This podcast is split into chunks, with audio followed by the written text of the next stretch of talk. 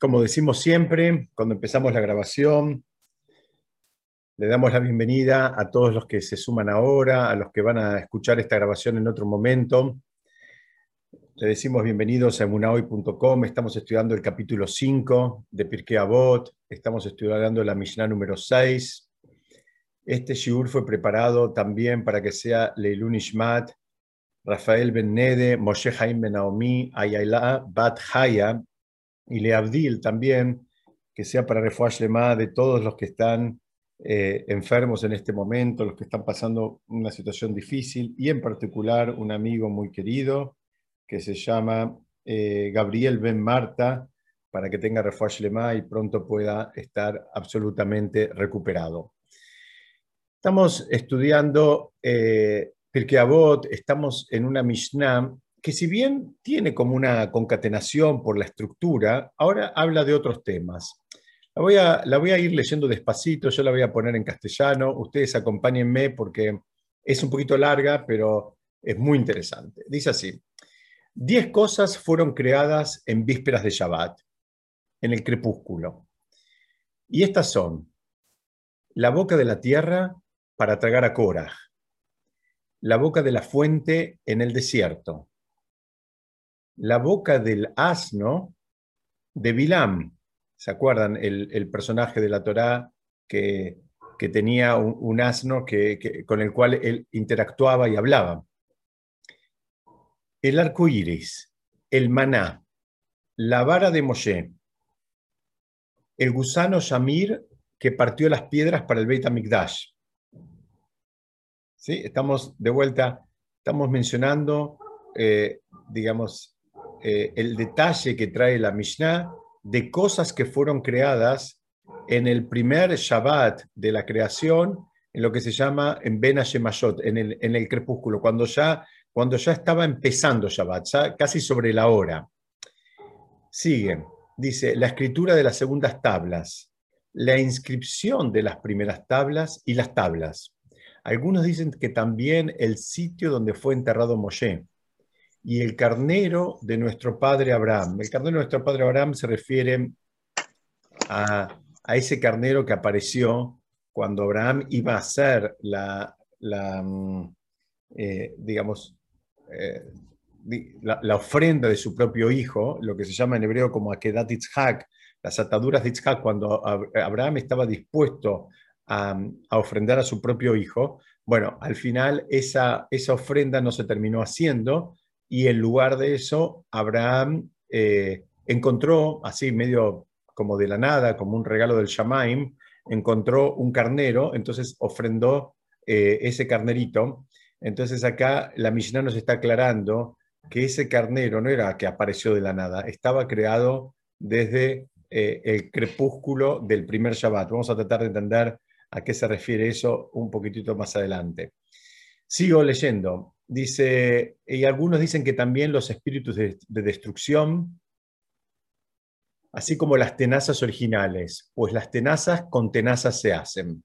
Esta es un poquitito la Mishnah. Está hablando de creaciones, acá no está hablando eh, tanto de milagros, sino ahora está hablando, a diferencia de la Mishnah de la semana pasada, ahora está hablando de cosas que se crearon en, eh, digamos, cuando ya estaba por entrar el Shabbat, ahí nomás en el, digamos, sería eh, a último momento. ¿Por qué? Porque hubo un proceso creativo de Hashem, que fueron esos seis días iniciales, y acá la Mishnah detalla todas las cosas como que entraron, digamos, sobre la hora, ¿no? cuando ya, ya se estaba terminando ese proceso creativo. Entonces, Vamos, seguramente todos notaron algunas diferencias entre, entre digamos, este capítulo de Pirkei Avot y los anteriores. Hay, digamos, algunas eh, cuestiones que son, que son bien claras. En general, Pirkei Avot habla de, de, conceptos que tienen que ver con el trabajo de las midot, con el trabajo de las cualidades de la persona. Eh, y, digamos, cosas que hay que desarrollar, refinar, depurar, estar atento, tener registro, saber, digamos, eh, saber que existen, saber que, que, uno eh, las tiene que hacer propias, digamos, todo, todo ese refinamiento y también lo tiene que trasladar a su familia y, si Dios quiere, también a sus hijos. Eso por un lado. Pero bueno, ahora está hablando, digamos, de, esta, de, cosas que pasaron y alguien podría decir, bueno, esto parecería como un relato histórico, ¿no? Que está dando un detalle de en qué momento, de en qué momento pasó, pasó todo esto y, digamos, y que podemos insistir una vez más, como decimos casi todas las semanas, que ni este ni ninguno de los libros de Torah son libros de historia. Y la idea, cuando hay un relato de este estilo, donde está citando acontecimientos históricos, porque en definitiva acá está contándote un montón de cosas que se crearon y te está dando una noción de tiempo, pero la idea no es, eh, digamos, que sea una clase de historia, sino la idea es aprender algo de todo esto y aprender, aprenderlo y llevarlo a, nuestras propias vidas. Se dieron muchas explicaciones, digamos, de todo este eh, esquema, eh, digamos, de todo esto que pasó en, el proceso de la creación. Y acá hay varias preguntas. Dice, ¿por qué, ¿por qué fueron creados a último momento? vamos a repetir estas preguntas pero podemos ensayar una primera respuesta que es muy importante, y es que lo que está hablando acá son cosas que no fueron creadas hasta que Adama Rishon pecó. E, el dato ese del tiempo no es un dato menor. ¿Por qué? Porque está ese momento, es, digamos lo que la Mishnah nos viene a decir, es que estas cosas eh, tuvieron que ser creadas. Y este, este creo que es el concepto eh, de esta primera parte fundamental. ¿Cómo es el esquema? El esquema es, hubo todo un proceso creativo que lo relata la Torá y no más, al principio, en Breshit, se crearon los cielos, la tierra, en fin, todas las creaciones, las aguas, se dividieron los animales, la, la vegetación, etcétera, etcétera, etcétera. Se crea el hombre.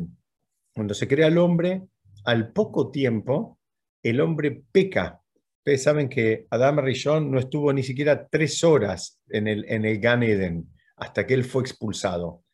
Y con posterioridad a esa transgresión de Adam Rishon, eh, aparece todo este listado, o sea, aparecen todas estas creaciones que están en el listado de la Mishnah de hoy. Entonces, lo primero que tenemos que entender, y así es, eh, digamos, la lectura y los, eh, los comentarios hasídicos de todo esto, es que la Mishnah nos está diciendo, sabe que si Adama Rishon no hubiese pecado, no hubiese transgredido, eh, bueno, muchas de estas cosas no hubiesen sido necesarias. ¿Por qué? Porque se estudia que si Adama Rishon hubiese entrado al primer Shabbat, digamos, de una manera pura y una manera limpia, como lamentablemente no lo entró, se hubiese alcanzado lo que se llama en hebreo el, nivel de Olam Tikkun, hubiese sido un mundo que ya estaba, digamos, corregido, ya estaba refinado.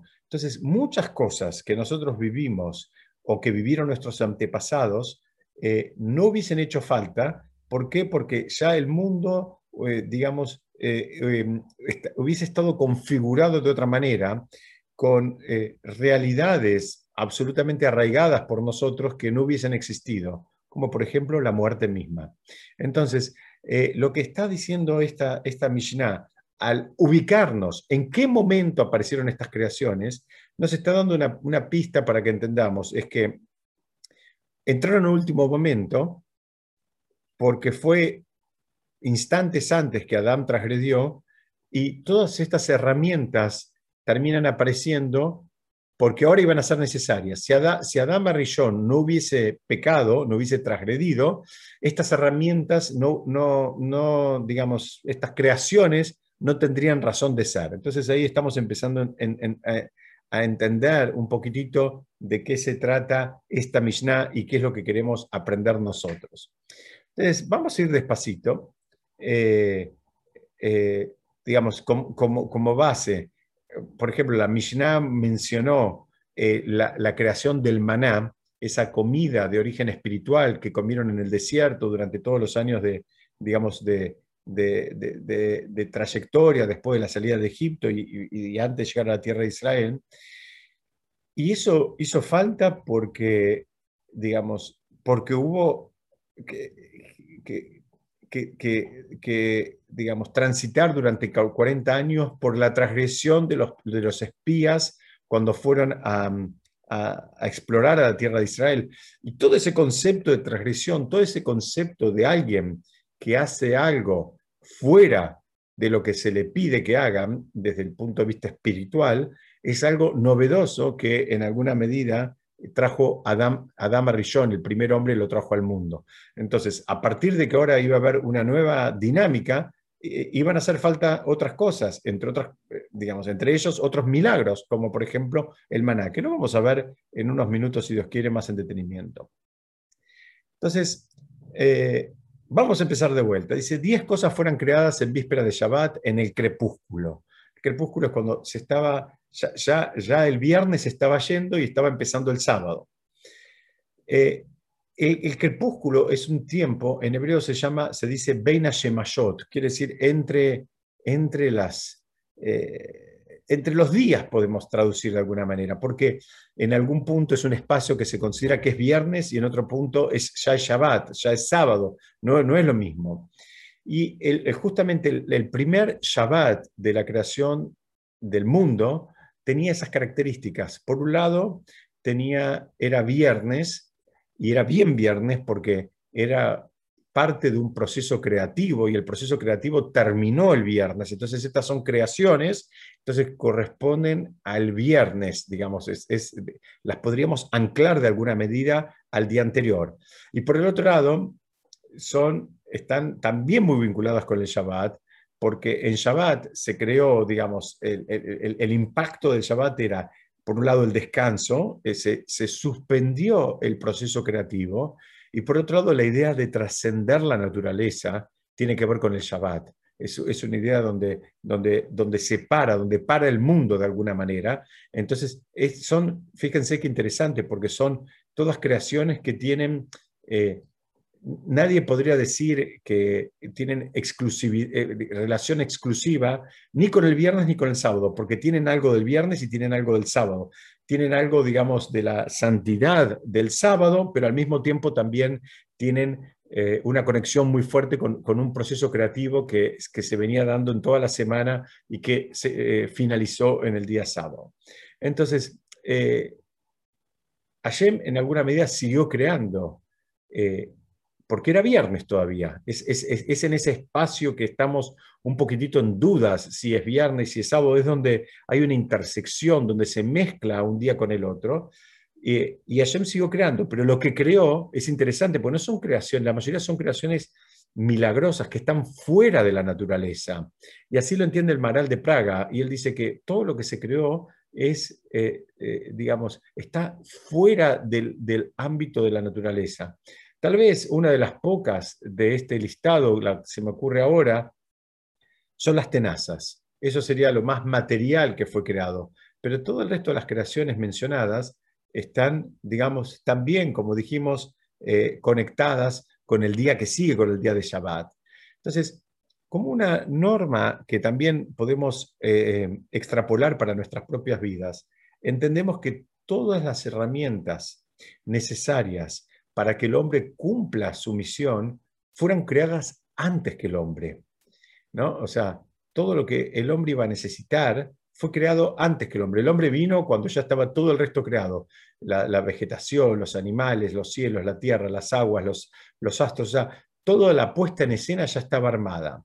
Ahora, los objetos, las creaciones que eran sobrenaturales, que están mencionados en esta Mishnah, fueron creados después que el hombre, para que eh, quede bien claro que el, ámbito donde debe actuar el, hombre y donde debe alcanzar sus objetivos y a donde debe, digamos, tener el foco es en el mundo de la naturaleza. A nadie se le pide que haga grandes desafíos, digamos, sobrenaturales. A nadie le van a pedir un TAR después de los 120 años, a decir, bueno, vos eh, eh, pudiste volar, vos pudiste desaparecer, vos pudiste, no sé, hacer eh, cosas sobrenaturales, eso, eso no es parte del programa divino. Entonces, acá, acá tenemos que, digamos, una vez, nos detenemos un minutito. Las herramientas que iba a necesitar el hombre estaban de antes de la creación del hombre. Las herramientas, si se quiere, sobrenaturales fueron creadas después del hombre, para que quede claro que el hombre tiene que manejarse con lo que, con lo que tiene a su alcance provisto por el mundo de la naturaleza. Y esto es un concepto muy importante porque muchas veces hay parte de las fantasías de la gente, ¿no? Si yo tuviera tal cosa, si yo pudiera lo otro, bueno, mira, terminala. Lo que tenés es lo que necesitas. Esas son las herramientas que vos necesitas. Eh, si, si, si te quedás enganchado con esa idea de que mm, si tuvieras otra realidad, tal vez tu actitud o tu conducta sería distinta, es algo absolutamente infantil y esta es otra de las grandes, eh, digamos, enseñanzas de esta Mishnah. Ustedes fíjense que Adama Rishon con su transgresión, lamentablemente trajo, trajo mucha oscuridad al mundo. Y esa oscuridad, digamos, eh, tan fuerte que incluía también a los espíritus de destrucción que habla esta, esta, esta Mishnah. Es decir, fíjense cómo algo eh, que alguien puede pensar que tiene impacto exclusivamente en su vida, eh, genera una, una onda expansiva que afecta a todos. Entonces, la persona toma una actitud espiritualmente elevada y ese beneficio afecta a toda la humanidad.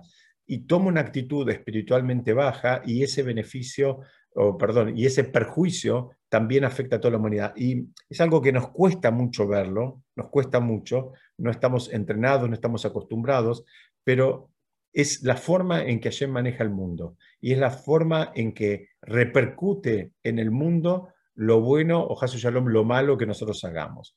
Entonces vamos a avanzar y habla, seguimos, dice la Mishnah, habla de la boca del asno, de Bilam, el arco iris, yo me quiero detener en el arco iris. El arco iris fue una creación que, ¿Por qué apareció el arco iris? Ustedes se acuerdan, el arco iris está mencionado en la Perashat Noah. La Perashat Noah, digamos, con, con toda la historia del diluvio.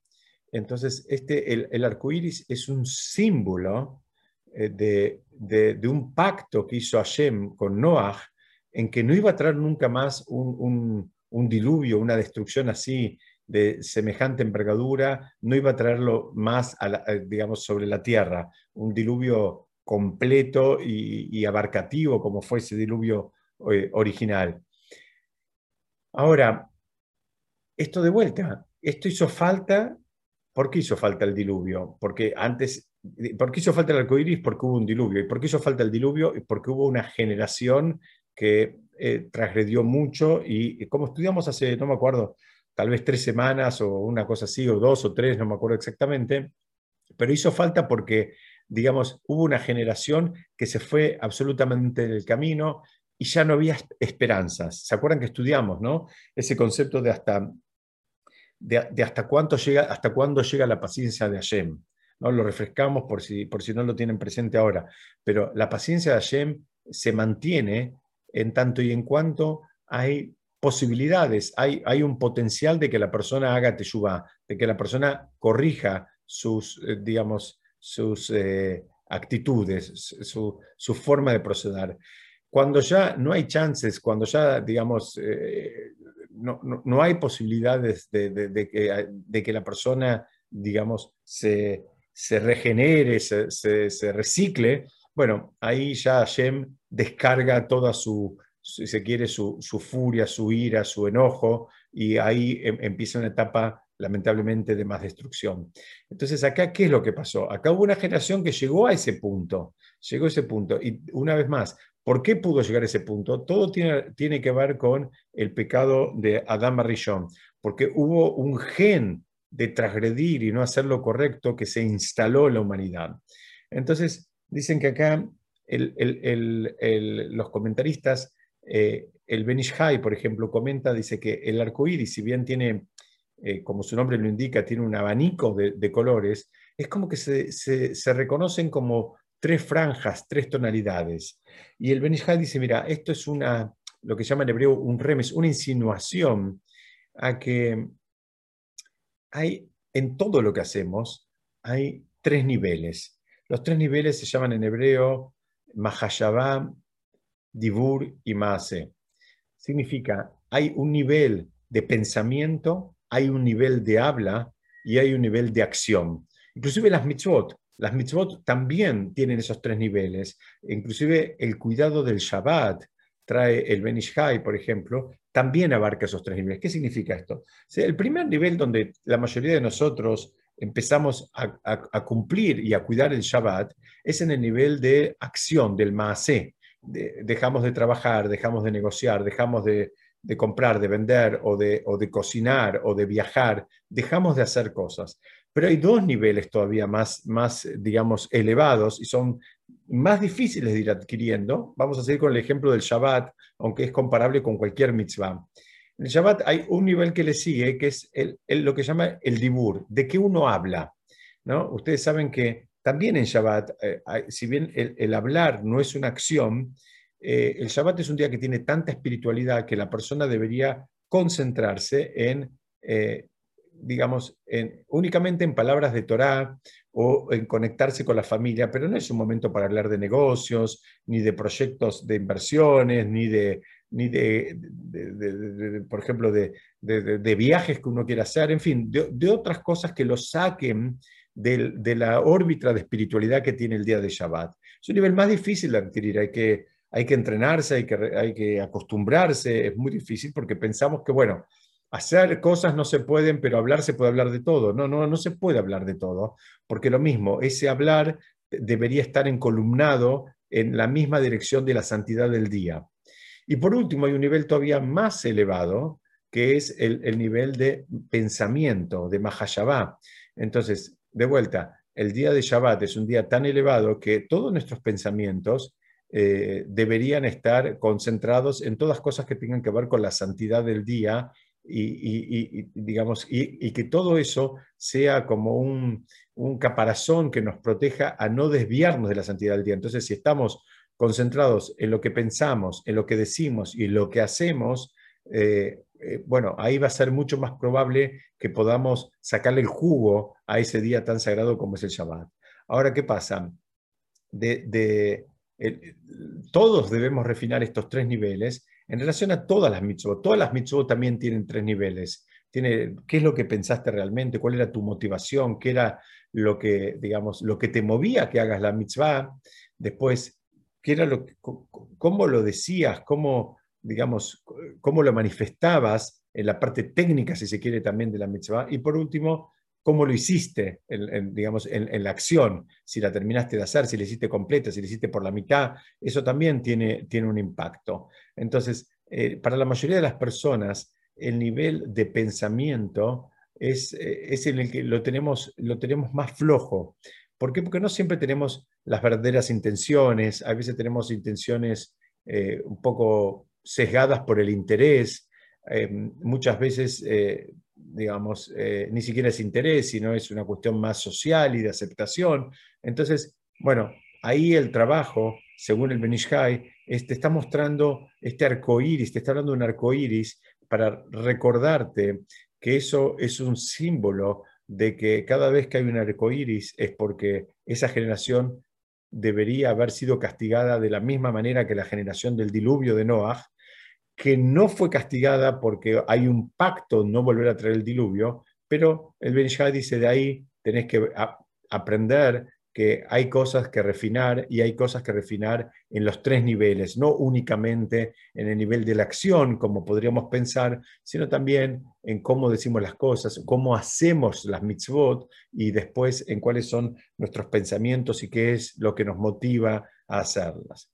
Entonces, vamos a repasar un poquito lo que estamos viendo hasta acá y queremos ver, hay una pregunta clásica y es, ¿Por qué no crear estas cosas a medida que van siendo necesarias? O sea, la Mishnah nos está diciendo que fueron creadas todas de un saque y algunas de ellas cientos o inclusive tal vez miles de años antes de que sean necesarias. Y alguien podría haber dicho, mira, ¿sabes qué? Está bien, hacelo, lo vas a hacer, pero hacelo a medida que se va presentando la situación donde es necesaria esa creación. ¿Por qué hacía falta hacer todas las creaciones de un saque, todas juntitas y todas en el momento cero, en, digamos, lo que se llama en hebreo en Ben en el crepúsculo del primer, del primer Shabbat de la historia de la humanidad?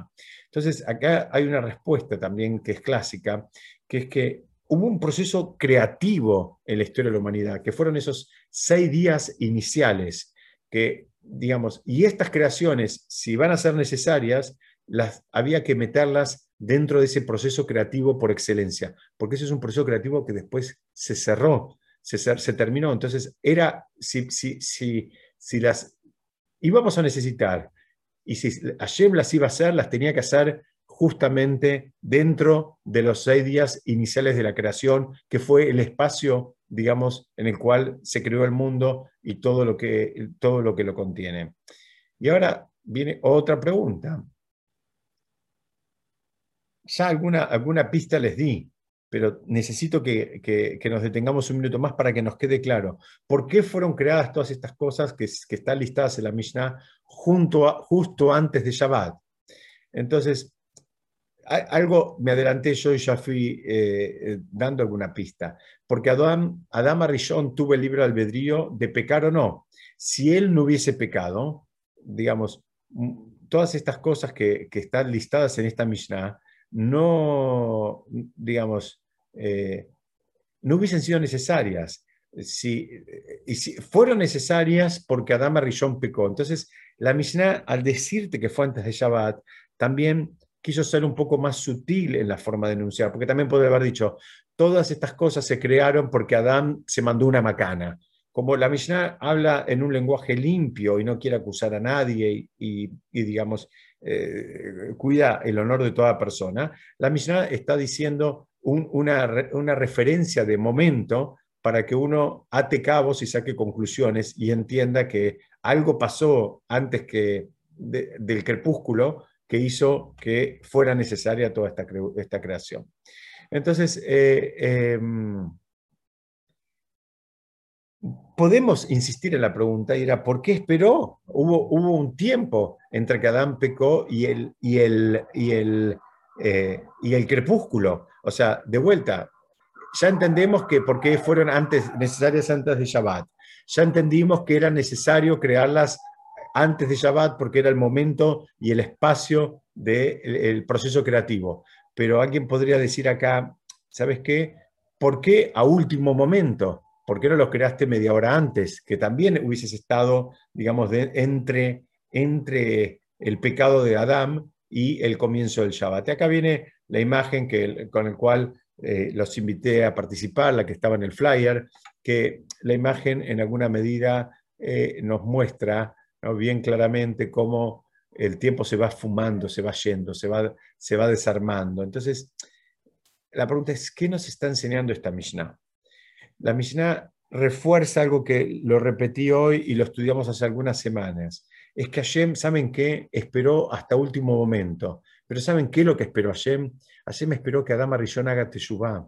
Esperó que Adama Rishon se arrepienta la, respuesta es la misma. O sea, Hashem tiene esa paciencia, está esperando que él se arrepienta, pero también hay un tiempo. No es para siempre, porque eh, había que configurar un proceso creativo y eso tenía un espacio, tenía un lugar. Y bueno, Adama Rishon lamentablemente no se terminó de, arrepentir, entonces ahí hubo que eh, eh, activar, digamos, otras creaciones que iban a ser necesarias a partir de la actitud misma de Adama Rishon.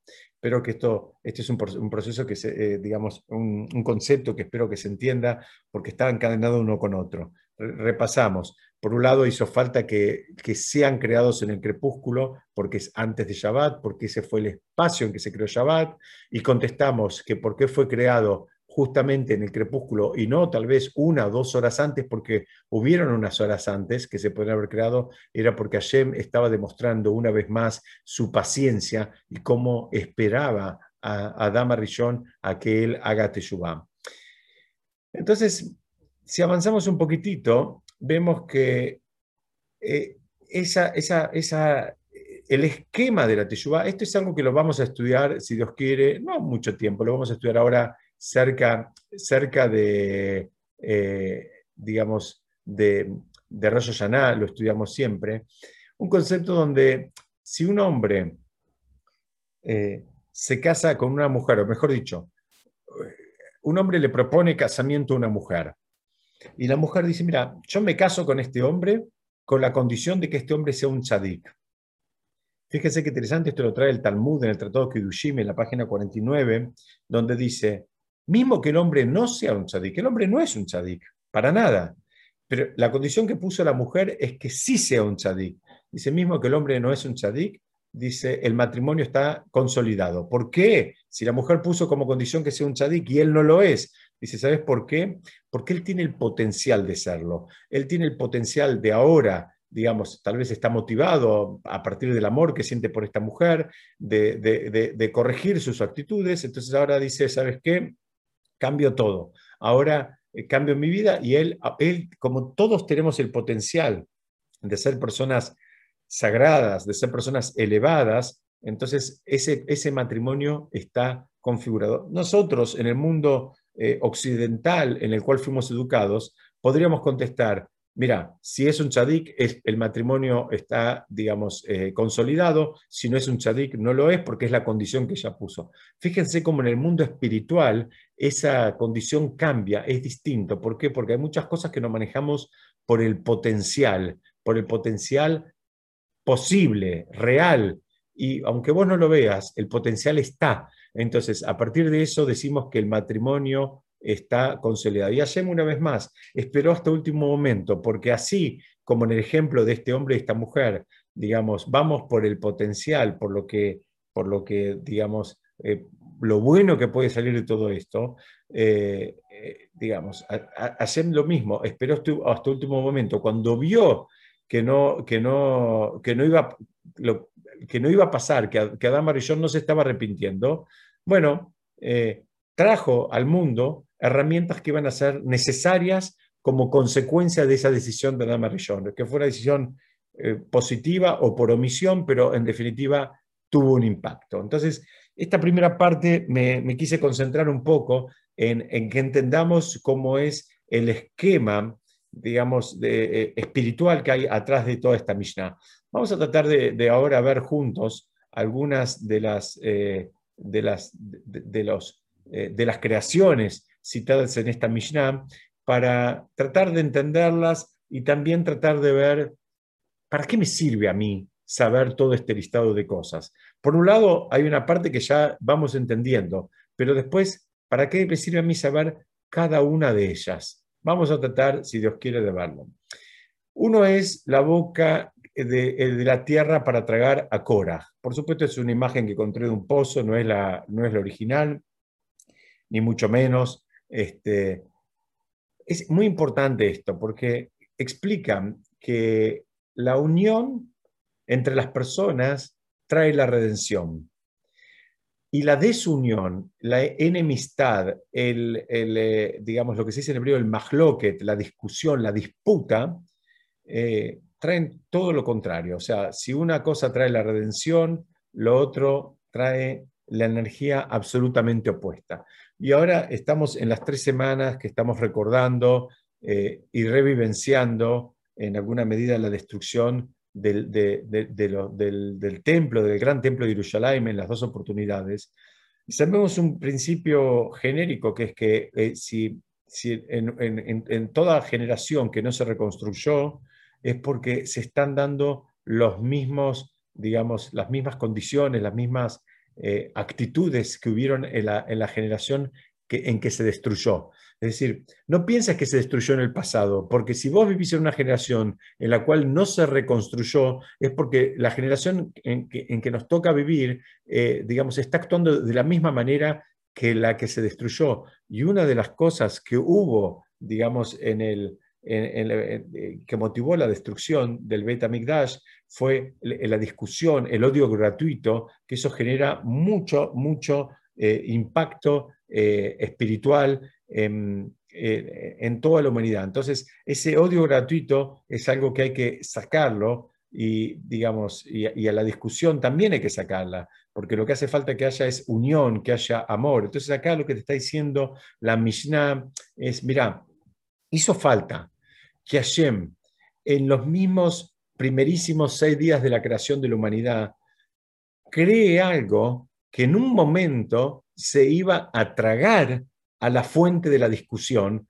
para sacarlos, para, sacarlos del medio y para demostrar que, por ese lado no iba, para, para, marcar bien claro. Ellos, la discusión de Korah y su, digamos, su camarilla era frente al mismísimo Moshe. Entonces era una discusión digamos, contra la autoridad, contra una autoridad indiscutida, contra una autoridad, digamos, eh, fue el profeta más grande que, existió en la historia de la humanidad y aún así tuvieron el tupé de meterse contra él. Entonces, fíjense qué interesante, porque eh, la Mishnah nos está mostrando, mira, cuidado, cuidado con el Mahloket, eh, que el Mahloket obligó que a ultimísimo momento Hashem tuviera que hacer una creación para que muchos cientos o miles de años después digamos, la humanidad vea que, que, ese, esa discusión era algo que estaba mal y que en realidad siempre la discusión, la disputa de, de la manera en que lo hicieron el, equipo de, de, de y sus amigos es algo que está mal. Entonces, una vez más,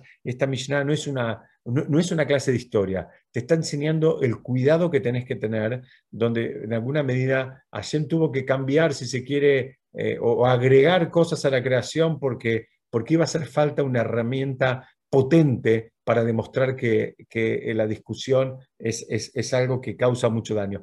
Y no piensen, ahora yo hablo de discusión y hay, ustedes pueden pensar, bueno, eh, la discusión entre, entre, digamos, Korah y Moshe, entre los, entre los líderes y, digamos, y otros aspirantes a líderes. Estamos hablando de todo tipo de discusiones. La discusión a las cuales nos estamos refiriendo no son esas así tan grandes y tan, eh, eh, digamos, eh, si se quiere, caraduras como la de Korah. Se refiere a donde, a, donde toda discusión que saca del medio la armonía y que se maneja de una manera agresiva, como se manejó la, eh, el grupo de Cora. Esto puede estar presente en la comisión de un colegio, en un templo, en una oficina, en una familia, entre hermanos, entre cuñados, en fin, no piensen que hace falta llegar a un nivel como, como lo de Cora. Donde hay una discusión que divide, eh, hay un impacto espiritual mm, eh, negativo que, que, daña y mucho. Y por eso la Mishnah cita que hubo que crear algo como para neutralizar ese daño que se estaba haciendo en ese momento. Vamos a avanzar y tenemos el maná. El maná era la comida, una comida de origen espiritual que estaba presente durante toda la, eh, digamos, travesía en el desierto, eh, que era algo que eh, sumamente interesante porque caía, caía del cielo, había distintos niveles, las personas que eran más elevadas les caía, digamos, cerca de sus casas, así explica el Talmud, las personas que eran poquito más este, precarias en ese sentido, tenían que ir a buscarlo más lejos de su casa, estaba el tema de que, cada uno podía experimentar el gusto de acuerdo a lo que tenía ganas de comer, eh, era algo que no, el cuerpo lo, podía absorber por completo, no hacía falta eh, ir al baño, porque el cuerpo lo podía absorber por completo, porque era un, alimento de, absoluta, de absoluto origen eh, espiritual. Entonces, dicen, hizo falta crear esto, hizo falta crear. Por un lado, hizo falta crear el maná, ¿para qué? Para bueno, porque iba a haber una travesía en el desierto, ¿por qué? Porque iba a haber un exilio, ¿por qué? Porque hubo una transgresión, entonces, digamos, después vino otra transgresión, hubo el pecado de los espías, hubo que expulsarlos, en fin, todo, toda una, una, seguidilla de, desencuentros, por llamarlo de, de, una manera. Pero también, dicen, el maná sirve y nos debería servir. Y saber, esto no es una clase de historia, pero es una vez más, entender que Hashem está manejando el mundo y que Hashem le manda a cada uno lo que necesita en el momento en que lo necesita. A veces podemos sentir que aprieta un poco más el zapato, pero la realidad de las cosas, el concepto del maná nos debería, digamos, eh, relajar un poquitito y sentir que Hashem, de la misma manera en que no se fue y no dejó solo al pueblo eh, en, en aquella oportunidad que estaba en una travesía en el desierto, tampoco nos deja solos y no nos abandona a nadie en ninguna generación y en ningún contexto. Entonces el maná, digamos, listado en esta Mishnah, nos sirve para, eh, digamos, reforzar nuestra emuná. La persona que, que, va trabajando y va reforzando su emuná, por lo menos camina un poquito más relajado. No significa que no tenga desafíos, pero camina un poquito más relajado porque es consciente de que no está solo y que Hashem está caminando el mismo camino. Otro de los milagros es el Shamir. El Shamir era un animal, no lo conocemos, el Shamir era un animal que existió en el momento en que hubo que construir el Beit HaMikdash.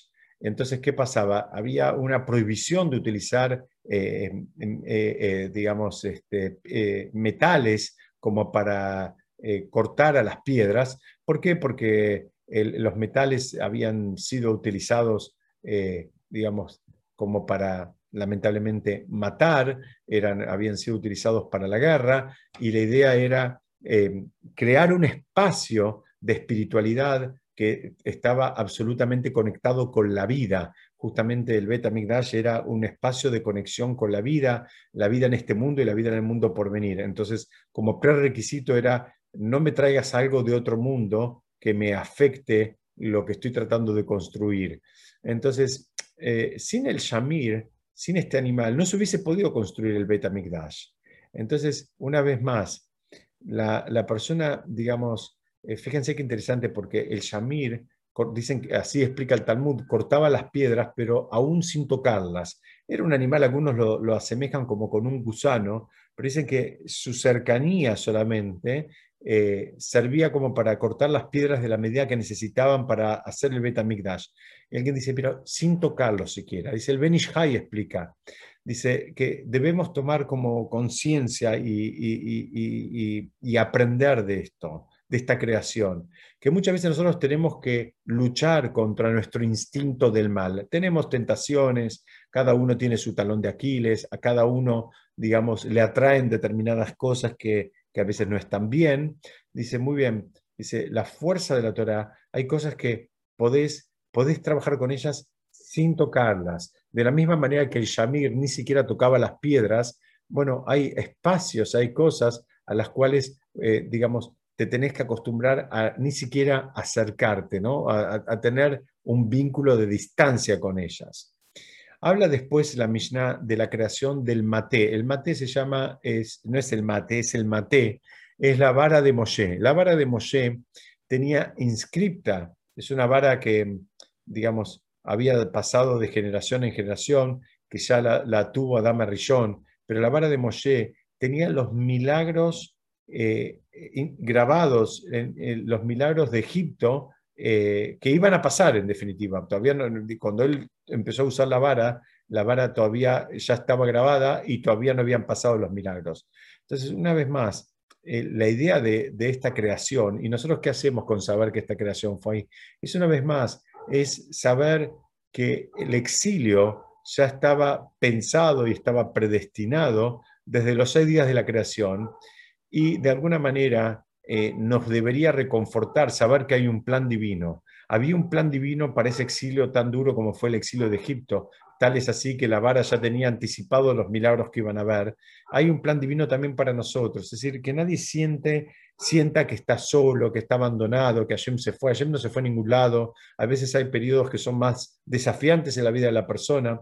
Eso no significa que Hashem se olvidó de él, que Hashem se fue a algún lado, que Hashem no lo quiere más, Hashem Shalom o algo por el estilo. La vara de Moshe, con esos milagros grabados de manera absolutamente anticipada, nos muestra que hay un plan divino y hay cosas que, que se van dando y, desafíos que se van pasando y se va pasando de grado. Después habla de las escrituras de las tablas, la inscripción de las primeras tablas y las tablas. Acá es un tema técnico, donde está hablando de la creación de la Torah escrita, y también está hablando de la Torah oral y también está hablando de, la, de, la, creación de la escritura misma, que dicen que eso fue un gesed de Hashem, como para permitirnos eh, eh, estudiar, repasar, registrar, aprender de otros, en fin. Eh, fue un, regalo donde el concepto de la escritura y de tener registro de las cosas aparece a partir de, ese, de esa creación que fue, digamos, también entró a último momento antes, antes de, Shabbat, de. Entonces, acá es una vez más, la idea es, la persona tiene que tener una, responsabilidad para poder recordar los conceptos estudiados. No está bueno estudiar cosas y olvidárselas, no está bueno. cada uno tiene que activar las herramientas que le funcionan como para tratar de memorizarlas o incorporarlas. Hay alguno que hace resúmenes, hay algunos que vuelve a escuchar, hay alguno que mm, se lo cuenta a otro eh, o a otros. Cada uno tiene alguna manera de generar, eh, digamos, un, un anclaje en su memoria de los conceptos. Y esto también está hablando de, toda este, esta idea de las escrituras. Las escrituras fueron un milagro y es la capacidad de registro. Bueno, después nosotros tenemos que hacer nuestra, nuestra, nuestra parte. La palabra también, digamos, eh, eh, eh, se creó último momento para que sepamos el riesgo de la mala utilización y el valor de la palabra. ¿no? También venimos estudiando ese concepto. Y las tablas mismas representan como la vas, las tablas mismas representan como el acta de matrimonio entre el pueblo de Israel y Hashem. Entonces, eh, esto es también un, simán, una, señal de que Hashem no nos abandonó ni nos abandona, como que hay, un, marco, si se quiere, legal de vínculo entre las personas, entre el pueblo de Israel y Hashem. Después la Mishnah habla de los espíritus de destrucción. ¿no? Estos espíritus de destrucción son, son creaciones incompletas, son creaciones incompletas y que, eh, digamos, que pueden dañar. No los vemos, Baruch Hashem, tampoco somos muy conscientes de su presencia, y eso también es un Gesed de Hashem. Hashem, digamos, entre otras, hay determinadas creaciones que nosotros, digamos, eh, pasamos desapercibidos. ¿Qué significa? Bueno, existe en el mundo y Baruch Hashem no, somos, no, tenemos noticias de que existan. Entonces, eh, una vez más, digamos, ¿para qué me sirve a mí saber que Hashem hizo espíritus de destrucción si yo después no, Baruch Hashem no interactúo y no, no sé de su existencia?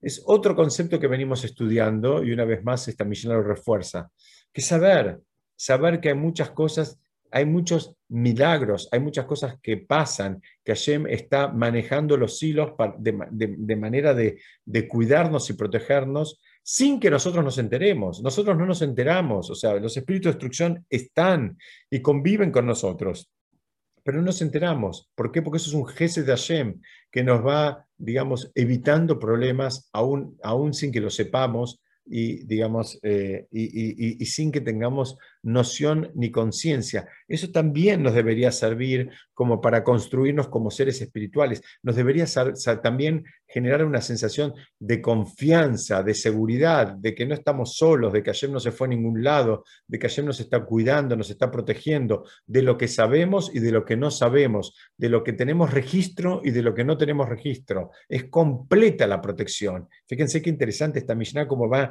encadenando una cosa atrás de otra. Son todos milagros, así explica el Ben Ishai, que es un sabio cabalista que vivió entre, entre Irak e Israel, murió en el año 1909. Él explica todas estas cosas. Esto necesitas saberlo, porque eso va a ser, digamos, te va a ayudar a construirte como una persona espiritualmente elevada. Entonces, saber todo eso, tener conciencia, no es un libro de historia, es algo que hay que entender cómo funcionan, para qué funciona, para qué existe y, qué hago yo con todo eso. Después habla el lugar del entierro de Moshe. Digamos, eh, eh, hay, acá hay algo muy interesante. Dice, ¿Por qué? Digamos, hay, un lugar del entierro de Moshe que fue evidentemente creado, así lo lista la Mishnah, sobre, sobre el final del proceso creativo. Y la pregunta es, y tampoco lo sabemos nosotros dónde es. Ahora, ¿por qué no sabemos nosotros dónde es? Entonces, la, explicación que traen los comentaristas, en especial Benishai, él dice, mira, esto también es algo que te sirve para construirte espiritualmente. ¿Sabes por qué? Porque te tenés que acostumbrar a, tratar de apoyarte en méritos propios. Dice, si la humanidad hubiese sabido el lugar del entierro de Moshe, estarían yendo todos a rezar ahí y a pedir. Moshe escucharía el rezo y bueno, las cosas serían en alguna medida eh, resueltas eh, de manera inmediata. El no saber el lugar del entierro de Moshe, en alguna medida te está diciendo, mira, trata de apoyarte en méritos propios. No invoques siempre méritos ajenos. Apoyate en méritos propios. Ocupate vos de refinarte, de mejorarte como persona, de tener algo para mostrar donde vos te, te fuiste mejorando, te fuiste digamos, depurando un poquitito. No siempre cuentes con el mérito de la verajá y los méritos del otro. Lo del otro es del otro, Baruch Hashem, que los necesitamos y muchas veces lo usamos, está perfecto. Que, los necesitamos como inspiración, como modelo, como ejemplo, como, guía, está muy bien. Pero, ¿sabes qué? Te escondo el lugar del entierro de Moshe. ¿Sabes por qué? Porque necesito que vos te construyas eh, apoyándote en méritos propios, no en méritos ajenos. Lo que hicieron los demás, hicieron los demás. Los logros, acuérdense, es algo que, que estudiamos en varias oportunidades. Los logros son cosas que lamentablemente no las podemos transferir. Digo lamentablemente porque creo que todos quisiéramos poder transferirle los muchos, pocos o ínfimos logros eh, espirituales que tenemos a nuestros hijos, por lo menos. Y no funciona así. No hay manera de pasar los logros. ¿Por qué? Porque cada, cada uno va a tener que digamos, eh, pasar el desafío y alcanzar sus propios logros. Los logros de, nuestros padres, nuestros abuelos, de nuestros maestros, de nuestros rabinos, son logros de ellos. A lo sumo nos pueden inspirar, pero después nosotros tenemos que acostumbrarnos a la idea de que debemos, eh, digamos, apoyarnos exclusivamente o mayoritariamente, vamos a decir, en méritos propios. Entonces, esa es un poquito la idea de por qué no sabemos dónde está enterrado Moshe. Después habla del carnero de Abraham. El carnero de Abraham vino en lugar de una mitzvah. ¿no? Abraham iba a ofrendar, como dije al principio, a su hijo Itzhak, digamos, a partir del pedido de Hashem de que lo, lo eleve. Y, digamos, y, al final, bueno, la historia la conocen, donde se suspende, digamos, el, el, eh, sacrificio. Eh, y Abraham busca y trae un carnero, eh, encuentra un carnero y hace una ofrenda de un carnero en lugar de, su hijo. Esa es la historia. ¿no? Acá hay, varias cosas para aprender. Primero, eh, hay, si hay un interés ¿no? verdadero por hacer una mitzvah, y, y, no lo podemos hacer. ¿Por qué? Porque, por ejemplo, hay algunas que eh, digamos, son eh, técnicamente imposibles. Por ejemplo, hay muchas mitzvot que están vinculadas con el, con el Beit HaMikdash, con el Gran Templo de Jerusalén. No tenemos Gran Templo de Jerusalén, entonces no las podemos cumplir. Entonces acá eh, estamos aprendiendo algo. Ustedes fíjense cómo este carnero vino en lugar de una mitzvah que, que, Abraham estaba dispuesto a hacer. Hashem se la pidió y Abraham se levantó y estaba absolutamente dispuesto a hacerla. Entonces, ¿Cómo funciona eso? Dice, bueno, primero, si, si la persona quiere hacer una mitzvah y después técnicamente no es posible hacerla, acá ya también hay un jefe de Hashem y se le computa como si él la hubiese hecho, aunque no la hizo. ¿no? O sea, eh, de vuelta, una persona quiere hacer una ofrenda al Betamigdash, pero lo quiere hacer de verdad, de corazón, y no la puedo hacer porque no existe el Betamigdash, lamentablemente está destruido, no tenemos los méritos para que sea reconstruido. Dice, bueno, tenés que saber que cuando hay esa, esa motivación, hay un acto de Gesed de Hashem que lo considera como una acción, aunque lo único que hay por ahora es un, sentimiento en el corazón y un deseo de cumplir una, mitzvah. Yo quería aclarar también o agregar un concepto con respecto a esto explican algo que es muy interesante y creo que es bueno saberlo. Hay veces cuando ya baja el mundo una, lo que se llama en hebreo midat adin, una, el, atributo de justicia, ese atributo de justicia debe manifestarse. Entonces, porque alguien podría decir, bueno, Abraham le pidieron que sacrifique a Itzhak. Ahora Itzhak eh, se suspende, no, no, no, había que sacrificarlo a Itzhak, no hacía falta. Dice, bueno, se suspende y se terminó. Dice, no, todo el esquema del carnero, y por eso el carnero fue creado en los seis días mismos de la creación, es porque cuando, hay, cuando baja el din, cuando baja la estrictez, cuando baja la justicia, la justicia se tiene que terminar manifestando.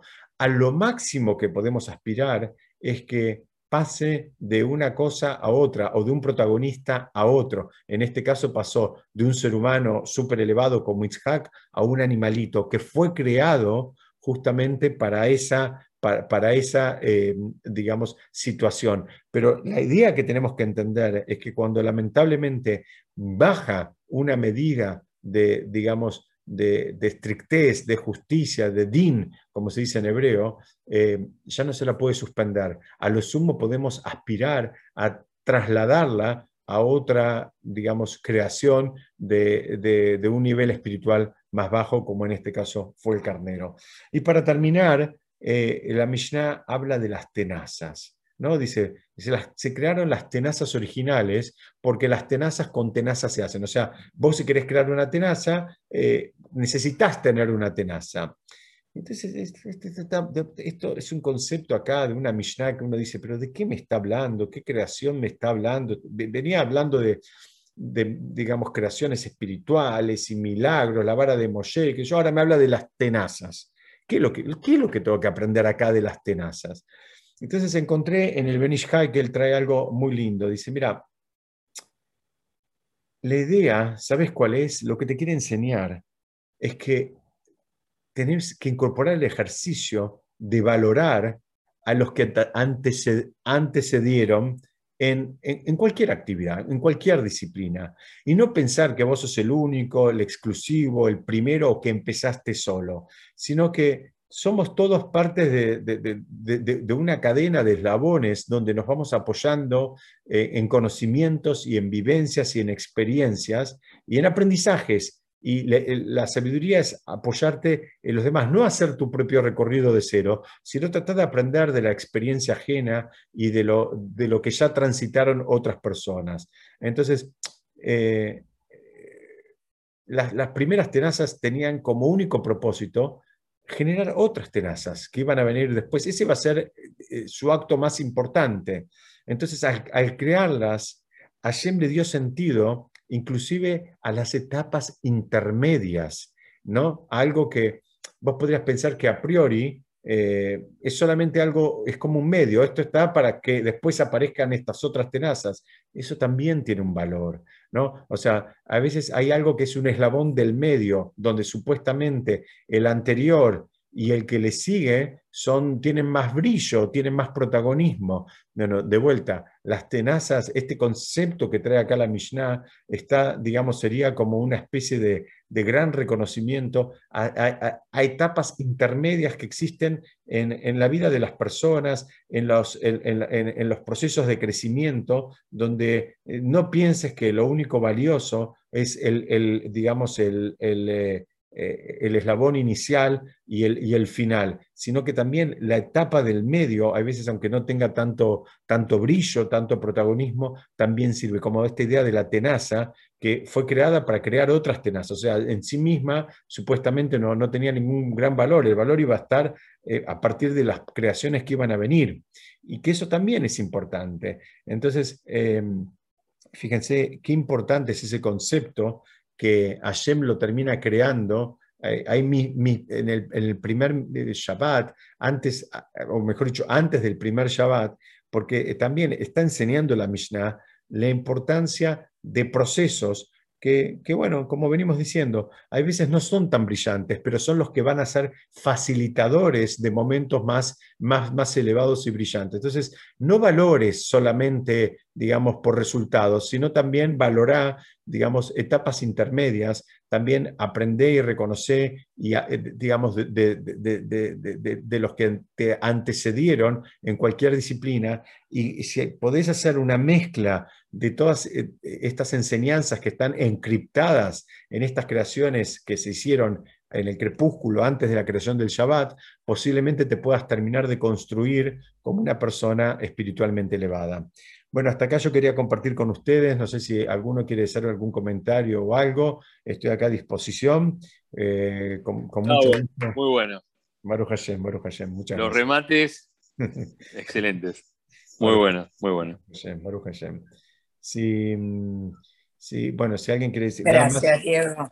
De nada, quiero recordar que, que este domingo es un día, es tal cual, es un día de ayuno. Si les parece, yo en un ratito voy a mandar los horarios y todo como mandó el Rabianki para los que no lo recibieron. Este, es muy importante, Besat Hashem, que primero venga el Mashiach, pero si no viene el Mashiach, es muy importante cada uno, de acuerdo a sus posibilidades, que trate de, digamos, de cumplir con las restricciones establecidas para este día. Y acá me están escribiendo, a ver, eh, acá me pregunta Matilde que si Adán no hubiera pecado, ¿qué pasaba con esas creaciones? La mayoría de los comentaristas, Matilde dice que eh, no hubiesen sido falta, no, no, no, no, hubiesen, no, no, no, hubiese sido eh, necesario su creación, entonces directamente ni, ni, siquiera hubiesen aparecido. ¿Por qué? Porque todas estas creaciones hicieron falta a partir de la presencia del pecado y de la posibilidad de no hacer lo correcto. Entonces se, fueron desencadenando. Así encontré la mayoría de los comentaristas. Ah, y antes Ernesto había preguntado, eh, que Hashem sabía que Adán iba a pecar. Eh, la, mayoría de los comentaristas dicen que el libre albedrío lo tenía Adán.